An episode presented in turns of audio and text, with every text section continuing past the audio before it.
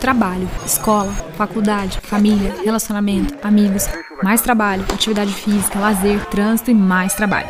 É tanta coisa em um único dia que às vezes é difícil arrumar aquele tempo para passar no supermercado, seja para fazer aquela compra do mês ou aquela compra emergencial do dia. Por isso, as compras online têm se tornado uma grande aliada nessa nossa vida corrida. E para o varejo, em terra de escassez de tempo, quem tem e-commerce é rei. Com o avanço da digitalização e a necessidade de comprar sem sair de casa, o varejo alimentar vem se adaptando ao ambiente online para entregar uma experiência cada vez melhor. E pensando no investimento necessário para construir esses ambientes, como potencializar as vendas do e-commerce para supermercados, supermercados e atacarejo? E se a sua loja ainda não está no ambiente digital? Como chegar lá? No episódio de hoje, vamos tirar essas dúvidas com quem entende do assunto e quem passou na pele esse processo de aprendizado para alinhar o offline com o online. Por isso, o nosso tema de hoje é o e-commerce no varejo alimentar. Eu sou a Thaís de Mello, Head de Marketing da GS Ciência do Consumo, e esse é mais um episódio do Varejo Novo.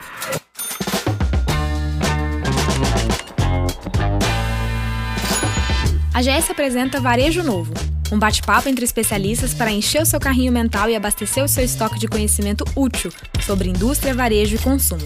É um original GS Ciência do Consumo. Para saber mais sobre nós e ter acesso a outros conteúdos, acesse brasil.gs.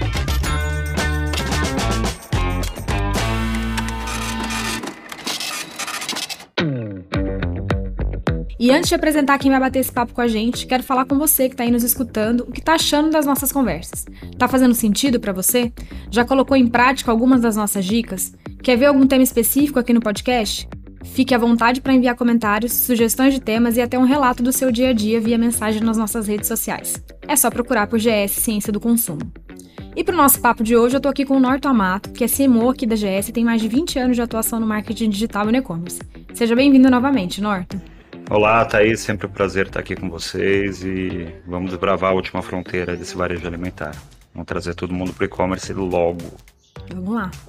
Estamos aqui também com alguém que vai contar como foi o processo de entrada no meio digital e como é o dia a dia de quem lida com e-commerce para o varejo alimentar.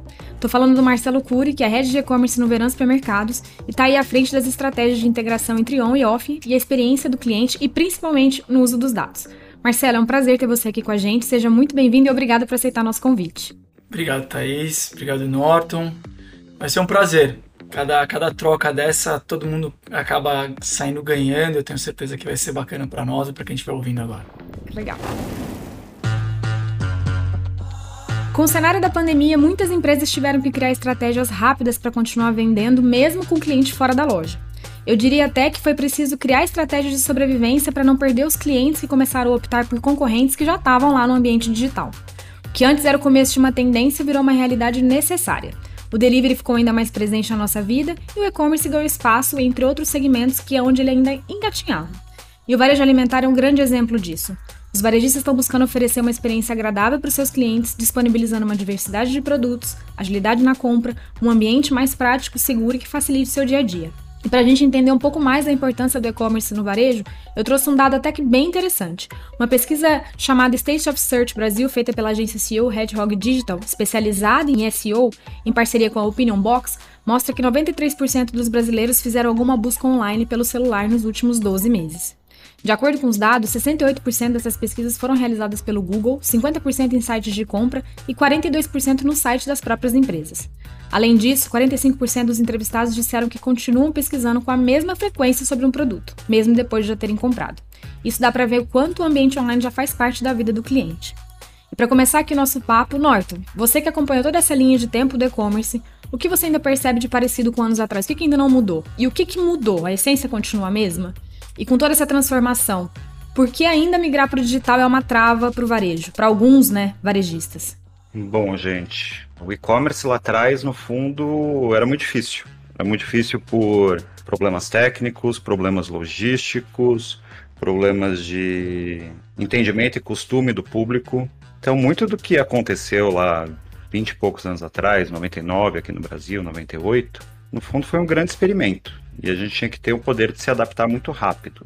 Então, as entregas, as reposições dos fornecedores, sabe? Uma, teve que ser construída toda uma cadeia produtiva para dar suporte para o e-commerce para chegar nesse momento que a gente está hoje. e principalmente para supermercado, né? Durante a pandemia se desenvolveu todo um serviço de entregas que hoje em dia o cara te entrega em 15 minutos. Então lá atrás, 20 anos, era um trabalho sobre-humano conseguir entregar no dia seguinte. Hoje em dia os caras entregam em 15. Então assim, o que, que mudou? A gente tem uma infraestrutura muito mais parruda. A gente tem softwares dedicados, a gente tem tudo preparado para uma baita escala. Foram 20 anos de evolução técnica e de infraestrutura mesmo, encanamento, construção. Cara, a maneira que, que isso é feito para dar suporte a grandes negócios. É, o que, que não mudou? Todo dia a gente tem que fazer a venda. Né? Então, você tem que ser criativo, você tem que ter o produto pronto, o preço certo, você tem que ter tudo isso muito afinado, porque todo dia você tem que entrar online. E por mais que seja um, é, um e-commerce, por mais que seja digital, por mais que seja tudo isso, você tem muita gente do outro lado trabalhando e pensando isso tudo no dia a dia. Né? Então, você ganha ferramentas de escala, mas, cara, a essência do varejo é a mesma. Né? Para acertar o produto, acertar o cliente, acertar o preço. Por que, que eu ainda acho, principalmente o alimentar, que tem uma trava grande quando a gente fala das migração dos varejistas e principalmente o que, que aconteceu durante a pandemia? O varejo alimentar não é fácil, né? Você está lidando com muito produto, com muita variante, com perecíveis, com estágios diferentes de amadurecimento de um fruto, de um legume. Cara, é uma coisa que nem o sistema mais complexo consegue dinamizar. Ele consegue facilitar, mas não consegue dinamizar. Lembrar que 20 anos atrás o Pão de Açúcar tinha aberto a Amélia. Né? Ele conseguia, tentou entregar, tentou construir logística e não conseguiu. Né? Ele, ele voltou para trás e hoje em dia está numa outra estrutura. Mas eu vejo que mesmo os grandões aí, quando você pega um Magazine Luiza, uma Amazon, esses caras que já estão num tamanho de titãs, eles ainda estão descobrindo como fazer um varejo alimentar. E por isso que é louvável a experiência do Marcelo, a experiência de, de líderes regionais aqui, que estão inventando e estão desbravando esse caminho. Porque, cara, não é uma questão de grana, não é uma questão de inteligência, não é uma questão de geografia, é, é uma capacidade constante de aprendizado. E esse caminho todo está sendo desenhado junto, do mesmo jeito que a gente desenhava 20 anos atrás para vender livro, para vender eletrodoméstico, para vender celular. E aí eu vou levantar a bola para o Marcelo, né? Para complementar isso que você falou. Marcelo está aí à frente das estratégias é, de e-commerce do Verão. Marcelo, como é que foi esse processo de entrada para o online do, do Verão, né? Eu sei que vocês tiveram também várias práticas que vocês adotaram durante a pandemia é, para potencializar as vendas, para não perder venda, né? É, para melhorar o atendimento. O que, que disso ficou, acabou ficando de aprendizado que vocês acabaram deixando aí, aperfeiçoando para continuar nessa rotina do, do, do Verão? Thais, eu acho que olhar um pouco para o e-commerce, é, a gente precisa voltar um pouquinho no tempo e entender o que que quando as empresas começaram a tentar uma estratégia digital, de presença digital. Eu brinco que as empresas já eram presentes digitalmente, já eram presentes no ambiente online desde a época do ICQ ou do bate-papo da UOL, quando alguém podia falar, cara, você conhece o Verão? Ah, do, num bate-papo, falar, gosto de comprar frios lá, ah, é muito longe da minha casa. Ali o Verão já estava presente. A diferença é que a gente não se relacionava, a gente não tinha ferramenta para estar tá ali, para estar tá trocando com os clientes, para estar tá captando dados dele, e mais ainda, que a gente não tinha capacidade de entregar o serviço da empresa no ambiente online, mas ela já estava lá querendo ou não, às vezes eu falo para ah, para mim não faz sentido a minha empresa estar na, na rede social ou, ou, ou no e-commerce. Cara, ela já está. Não é uma decisão nossa. A nossa decisão é como é que nós vamos gerir. E por isso a gente entrou muito forte, já com uma estratégia de digital há muitos anos, eu diria há mais de 10 anos, e há 7 anos que a gente tem um e-commerce. Nós atuamos aqui na região do Alto Tietê, que é na Grande São Paulo, e a gente começou muito cedo, quando a gente começou pouca gente tinha. Para nós era muito mais uma ferramenta, era um laboratório, era entender como é que funciona isso. Nós entregávamos só em uma parte, uma região de uma das cidades onde nós estamos hoje. Então foi um laboratório e foi um excelente laboratório para que a gente fosse aprendendo, tentando, errando, é, entendendo o que, que de certa forma não vai funcionar e o que, que precisa ser rapidamente é, adicionado ao e-commerce para que nos últimos dois anos o negócio fosse revolucionado. Então, apesar da gente estar há sete anos nisso, acho que a gente vai entrar no assunto, mas é claro que os últimos dois anos foram é, de uma velocidade, de um desenvolvimento, de uma complexidade no, do, do e-commerce, principalmente o e-commerce supermercadista, é, por todas as complexidades que o Norton já, já colocou, que fez o negócio dá uma mudada, dá uma girada mesmo, e, e foi muito legal. Como eu disse, esse período antes de se tornar o fenômeno que está sendo, ou que ainda, ainda vai ser, a gente já estava ali testando e foi muito importante para a gente ter, ter começado tão antes. É um belo prêmio, né, Marcelo? Sim. É, é a lição de casa bem feita. É, e aí você estava prontinho, né? Ou pelo menos já adiantado perto da concorrência para atender na, na hora do tsunami, né? É, eu acho que a gente não estava pronto, viu, Norton? Mas a gente estava calejado. É, tava mais esperto, pelo menos. a gente já. É. É, para algumas coisas, a hora que na hora que bateu a porta e a gente tinha que correr para alguns lados, algumas trilhas a gente já sabia que não não precisava ir, que não era não era por ali. Eu acho que isso, sem dúvida nenhuma, foi uma vantagem em relação a, a outras, outras redes e tal. Mas a velocidade foi tão grande que a coisa mudou mesmo, o cenário mudou bastante. Acho que, de novo, para qualquer coisa, independente da tecnologia ou do que a gente vai fazer, conhecer o cliente é fundamental. Não importa se você vai colocar um cartaz na porta da loja ou você vai lançar um sistema de inteligência artificial que adivinha desejos, mas tem que conhecer o cliente, senão não faz nenhum sentido. É, e a gente está falando da forma, de uma das formas, na minha opinião, e eu ouvi isso em algum dos, dos podcasts, inclusive dos episódios, eu não vou lembrar qual foi. a gente está falando de uma das formas mais puras de ouvir o cliente, que é interpretando o dado dele. Não é necessariamente com uma pesquisa que também é muito legal e também é muito viável, mas é olhar e falar, cara, eu mudei isso aqui, o cara não, mudou o comportamento dele. Eu lancei essa plataforma, eu mudei esse sortimento. Isso eu falando da loja física, mas eu fiz tudo isso no online também. Nós mudamos esse sortimento, aumentamos, diminuímos o tempo de entrega. Eu estou vendo como o, o cliente está reagindo. Eu estou acompanhando os dados daquele cara. Se eu precisar ligar e fazer uma pesquisa e entender o que, que ele está gostando, o que ele não está, eu consigo também. Mas é a forma mais pura da gente olhar e falar: ó, oh, isso aqui satisfaz, isso aqui não está funcionando tão bem ainda. Isso. Norton, e o cliente, principalmente depois da pandemia, ele está cada vez mais digital e bem informado, né? É, eu quero, queria saber de você quais são as expectativas que os consumidores têm dessas lojas online, né? Que experiência esse cliente está buscando? O que você tem percebido mais por aí de dor e até de oportunidade, partindo do ponto de vista do consumidor?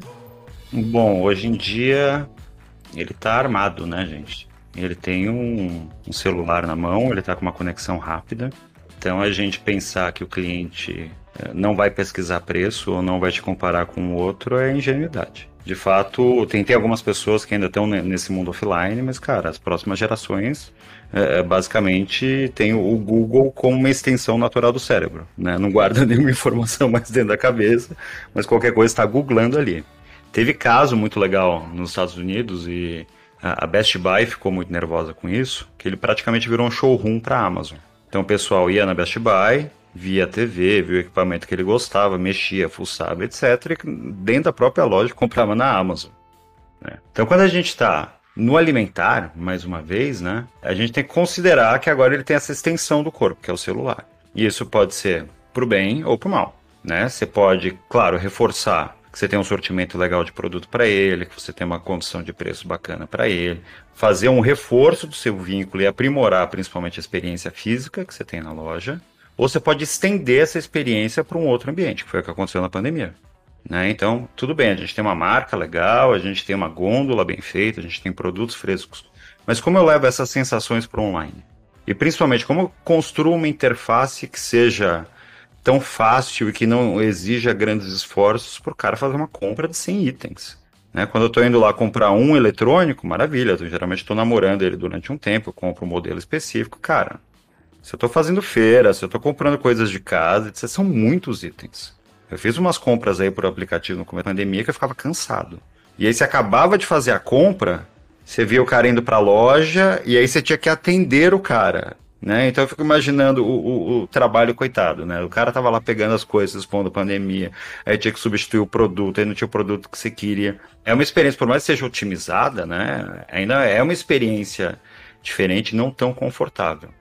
É, então acho que, que esse é o ponto principal. O cliente, ele não está ligando não se você tem o banco de dados X ou Y, se você usa a plataforma tal, ele não tem a visão das ferramentas que você está usando para é, entregar para ele uma boa experiência. Mas ele presume e te joga nos ombros aí a responsabilidade de entregar isso, independente do mix de ferramentas que você escolheu trabalhar. Então, e ele está muito mal acostumado. né? Ele tem lá cupom todo dia do e-commerce tal, ele recebe e-mail marketing do Mercado Livre, ele está sendo abordado por uma outra gama de, de pessoas que estão disputando não só o bolso dele, mas a atenção. Né? Então, como eu insiro o meu varejo nisso tudo, como eu aproveito os dados de cliente, como eu entrego a mensagem certa na hora certa para esse cara, numa escala gigantesca. Acho que, é, que é esse é o principal, e essa é a principal dor. E, gente, a gente está, mais uma vez, o varejo alimentar está no momento de reinventar o varejo digital. E a gente já viu gente tentando, a gente já viu gente voltando para trás, reinventando o negócio. Tem um grande player aí que está vindo comendo pelas beiradas, que é o Mercado Livre. Os caras reportaram agora na Black Friday 15% de aumento em mercado. Então a gente tem que ficar muito esperto. A gente está aqui montando toda essa estrutura, principalmente do, do, varejo alimentar. A gente começou a ter concorrente que a gente não estava no, no, radar. E é o cara que te concorre além da, da estrutura física, porque ele tem uma logística muito forte. Então o e-commerce é, é, o que o Marcelo falou, é o dado puro. Mas o que, que eu faço com esse dado? Como que eu faço esse dado virar uma experiência boa? E como eu meço essa experiência sabendo é, se eu estou sendo bacana ou não com aquele cliente, se eu estou retendo aquele cliente ou não. Principalmente se eu estou tendo uma experiência integrada em todos os meus pontos de contato. Boa. Aí antes até de passar para o Marcelo, quero fazer um gancho disso, eu, eu queria deixar um testemunho do online. Tem uma loja que eu frequento e ela tem um aplicativo que funciona muito bem até. E aí, eu, pela primeira vez, eu tive a experiência de entrar na loja. E aí tinha os produtos que eu queria, só que a fila estava muito grande, a loja estava muito cheia e não tinha a numeração que eu queria daquele produto específico. E aí eu tive a ideia de abrir o aplicativo, o aplicativo me deixa é, escanear a etiqueta e ele me mostra dentro do app do tamanho que eu queria, com 10% de desconto, e eu não preciso pegar a fila e chegou em 48 horas na minha casa. Então eu fiquei, meu Deus, eu não tô acreditando que isso tá acontecendo. Acho que a gente tava tão habituado a experiências difíceis de compra que eu tava dentro da loja comprando da loja no aplicativo da loja, em vez de comprar daquela loja física. Então a gente tá começando a ver grandes experiências, mas tem gente que ainda tá. Tem experiências ruins ainda, a gente ainda tá engatinhando. Marcelo, aí aproveitando disso que o Norton falou de conhecer o cliente, de oferecer o que ele precisa na hora certa, aí eu vou trazer o gancho do CRM, né? Que é o grande centralizador aí de dados de comportamento, de desejos e de potencial desses clientes. Como é que, na sua opinião, o CRM ajuda a manter esse foco na experiência do cliente, fazer ofertas melhores, né? E pode ajudar a atender essas expectativas que o Norton colocou aqui? Thaís, é, toda a nossa preocupação, principalmente nesse último ano, aí, segundo semestre do ano passado, primeiro semestre desse ano, foi para integrarmos o nosso programa de, de relacionamento é, e a nossa estratégia de CRM com o e-commerce. Porque acho que no começo da, da, não só da pandemia, mas no começo desse consumo maior em supermercado, no ambiente online, eu lembro que as pessoas separavam, né? Ah, esse é o meu cliente loja física, esse é o meu cliente do e-commerce. Esse é meu... Isso eu acho que rapidamente as pessoas vão falar, cara, não existe isso. Cliente está em todos os lugares, entrou toda aquela discussão de omnicanalidade e tudo mais. Ok.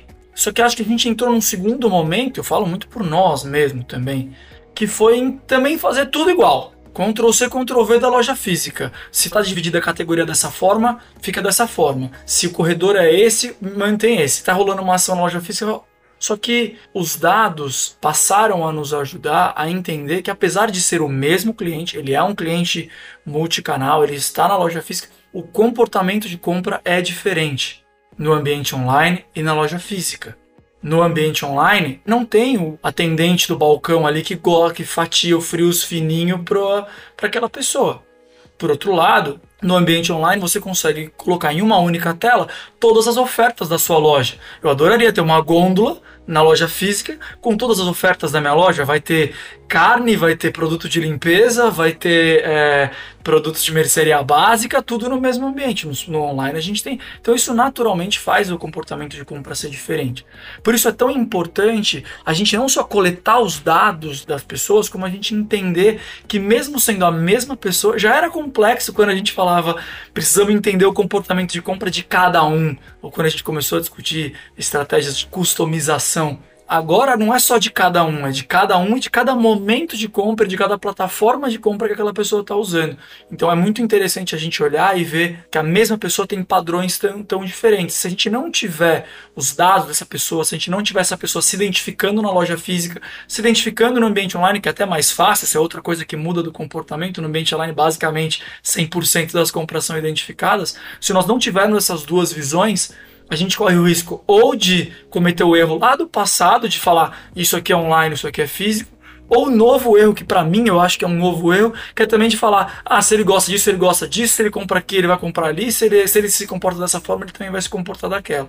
Então acho que que pra gente tem ajudado é que a gente está conseguindo entender que são compras diferentes, apesar de ser a mesma pessoa, e para isso, naturalmente, precisam de estratégias diferentes, de uma forma de se relacionar diferente. É isso, é o que a gente tá falando a temporada inteira de episódio. Sem dado não adianta nada. Vai investir, vai trazer plataforma, vai colocar e-commerce. Se não tiver dado, não estiver olhando pro dado, tá dando tiro no escuro e aí o prejuízo vem.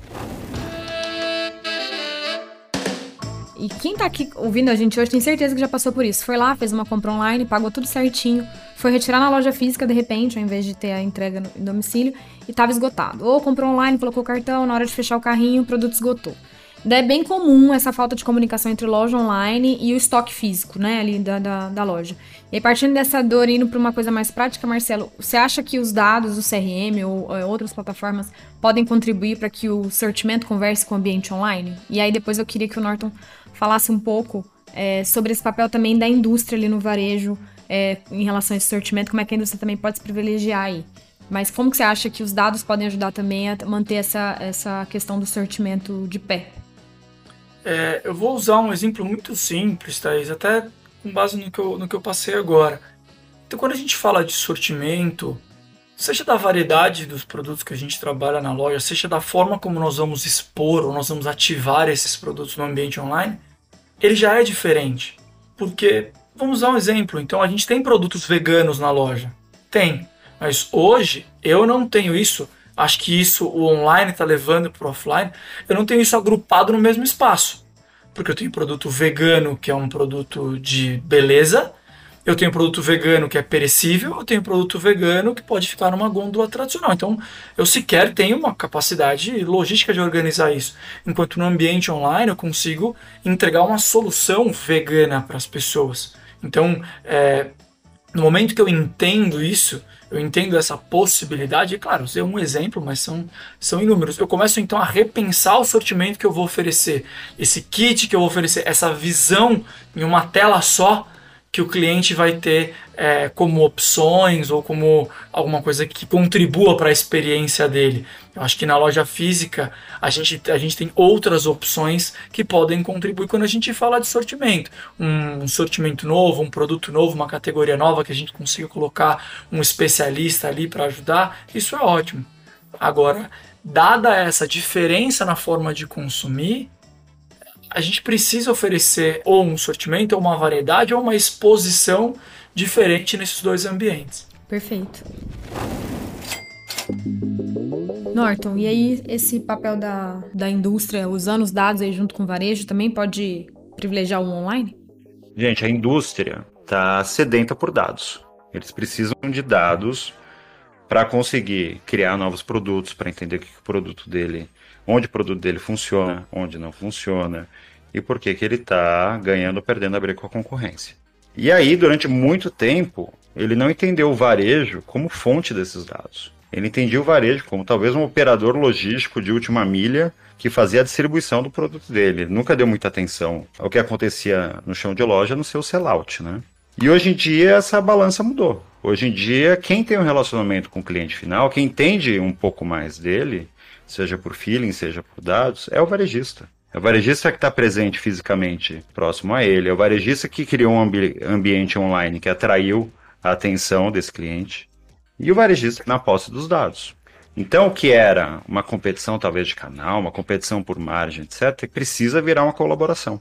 Porque a moeda de troca de tudo isso são os dados. E o varejista agora tem posse desses dados. Então a gente vê por aí, uma coisa meio, meio assustadora também, a gente vê varejistas tendo acesso a alguns sistemas, alguns CRMs, etc., de graça.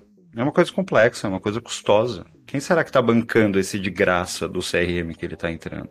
Né? Por que, que ele está bancando isso? E aí a gente vê a indústria também indo para o passo final, fazendo loja própria, fazendo delivery próprio, ocupando um espaço aí, disputando um, um, o cliente ali no, no espaço final, que também não é saudável para a cadeia. Então, como que a gente pode ajudar a indústria, né? E como que a gente pode ajudar o varejista com ambos focados em atender melhor esse cliente?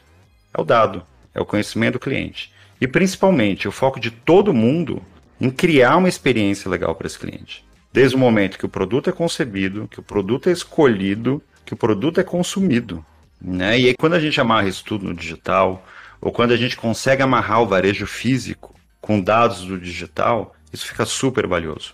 A gente consegue ter uma visão super granular, cliente por cliente, grupos de clientes que se comportam da mesma maneira, que vira algo valioso para você ganhar mais share de mercado, para você desenvolver uma linha nova de produtos e principalmente para todo mundo junto atender melhor esse cliente. Porque se não tiver um, um, uma parceria em tudo isso e essa visão, que é um serviço conjunto para o cliente final, a gente perde valor agregado, a gente abre espaço para concorrência e a gente acaba, às vezes, pecando o preço ou focando muito no preço, na promoção, abrindo espaço para concorrentes que não estão entregando produto de qualidade.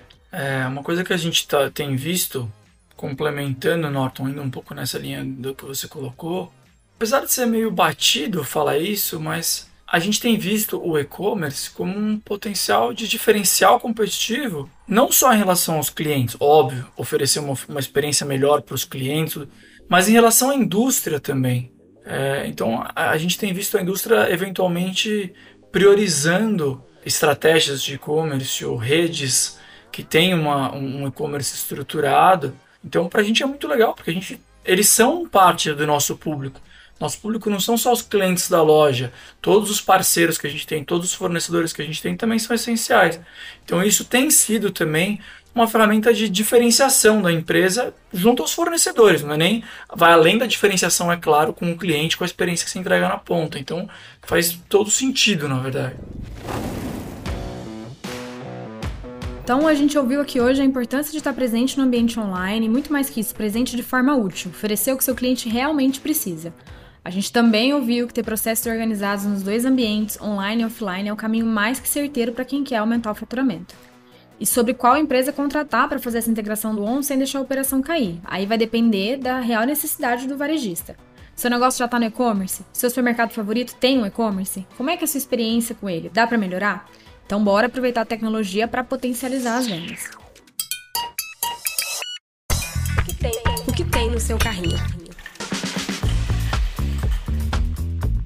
E aí a gente vai para aquele momento de você anotar as dicas de conteúdos profissionais, acadêmicos ou totalmente aleatórios no nosso quadro que tem no seu carrinho. E aí eu vou começar, como sempre, com o que tem no meu carrinho. Dessa vez eu vou indicar uma indicação que eu recebi e eu adorei, que se chama Midnight Gospel.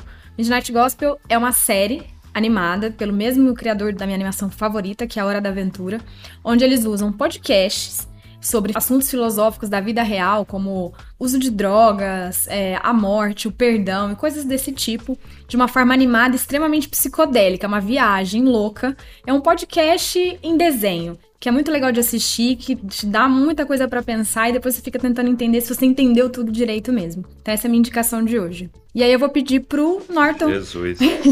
colocar o que tem no carrinho dele. É, gente, quem for assistir Midnight Gospel, se prepara aí. É, é, é um... Lembrando que essa indicação foi eu sua. Sei, você é, que me indicou no, cartório Você tem Cara, é um papo de espiritualidade, de autoconhecimento, mas assim, tão profundo, com um desenho abstrato, que você acaba o negócio cansado. Mas é muito louco. Tá Exato. no Netflix. Faltou falar que tá no Netflix.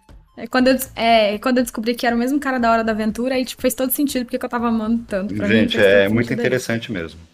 E são conversas reais, são entrevistas reais. Eu gosto muito, mas é, cara, é denso. Você escuta o podcast e ele vai sendo. Isso, você escuta e ele vai sendo narrado em desenho, assim, é muito legal. É denso. Ó, minha, meu carrinho hoje é mais prático. E, cara, é um livro é de um cara que eu conheci uns anos atrás, que é um cara que questiona muito aí do mercado de marketing, publicidade. E ele conseguiu, num livrinho, é, sintetizar muito do que a gente está começando a viver. O livro chama Paid Attention do Ferris Jacob. Não tem tradução ainda, eu estava caçando aqui, não tem tradução. Mas ele fala exatamente desse mundo que a gente está vivendo, né? que tem uma hipersegmentação de mídia. Quando eu abro a home do portal ou eu vejo a televisão, eu não vejo os meus anúncios com o Marcelo, que é a Thaís, cada um está vivendo numa bolha, num mundo paralelo. E ele explica muito bem a mecânica e como o esforço de vendas, o esforço publicitário foi evoluindo lá desde os anos 50, das mídias de massa, para essa mega mídia de massa ultra segmentada e que hoje em dia a gente precisa pagar por atenção. E existem várias maneiras de pagar pela, pela essa atenção.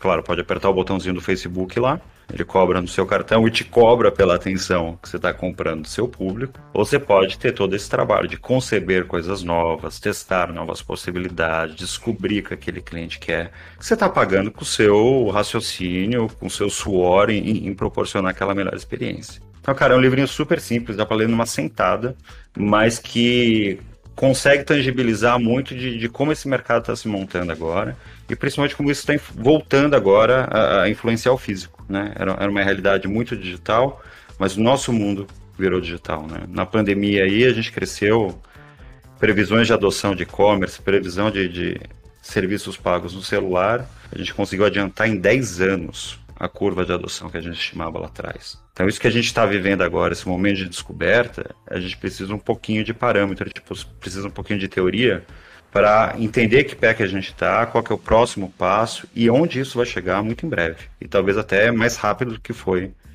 é, é, esse lockdown, essa pandemia que obrigou a gente a reagir muito rápido.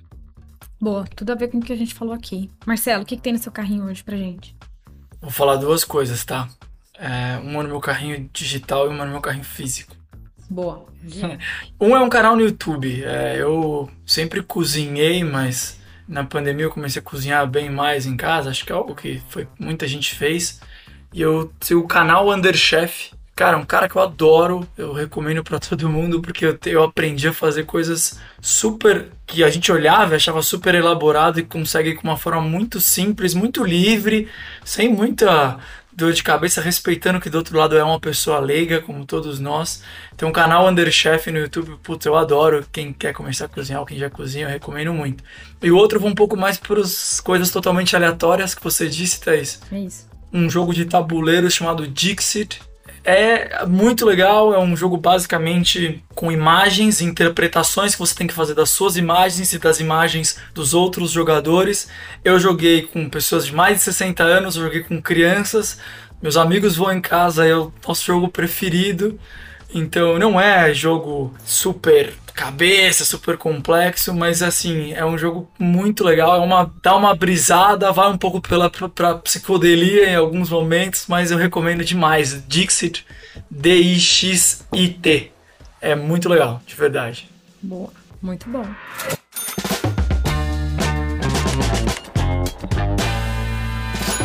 Gente, adorei o papo, foi super importante falar sobre o assunto, que mesmo estando aí bastante na mídia, ainda gera dúvidas do lado do varejista e também do cliente.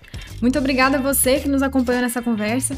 Quero agradecer também aos nossos convidados pelo tempo disponível aí na sua agenda. Obrigada, Norton, mais uma vez pela participação. Obrigado você, Thaís. Obrigado, Marcelo. Um prazer. E, gente, a gente está no comecinho aí. Eu tenho, eu tenho sentimentos no varejo alimentar que eu tinha 20 anos no e-commerce, que estava acabando de nascer. A gente está na beiradinha aí, esses cinco anos vão ser determinantes. E, cara, sinceramente, eu acho que o Brasil pode e deve contribuir com esse racional, porque é um desafio global. Ninguém conseguiu resolver, não. Isso. Marcelo, obrigada por aí achar esse tempinho na sua agenda, que a gente sabe do varejo que é tão corrida para estar tá aqui com a gente participando do nosso podcast. Obrigado, Thaís. É, eu reforço aí o que o, o que o Norton falou. As marcas estão online, o varejo está online desde que as pessoas se relacionam online. Lá atrás, talvez 15 anos atrás, 20 anos atrás. Só que quem ficou para trás, tipo, os 20 anos, consegue recuperar. Quem ficar para trás nos próximos dois vai ser bem mais difícil, vai ser bem mais trabalhoso conseguir um público, de conseguir se relacionar com os clientes, de conseguir oferecer um serviço fora daquilo que já está sendo um padrão. Então agradeço muito, a conversa foi, foi demais contem comigo. Espero que o pessoal aí que esteja acompanhando, ouvindo, assistindo, tenha aprendido tanto quanto eu. Muito obrigado. Sem dúvida, a galera vai curtir. Se você ficou com alguma dúvida ou quer falar com a gente, é só procurar nas redes sociais por GS Ciência do Consumo ou nos enviar um e-mail no contato brasil.gs. E esse foi mais um episódio do Varejo Novo. Até a próxima!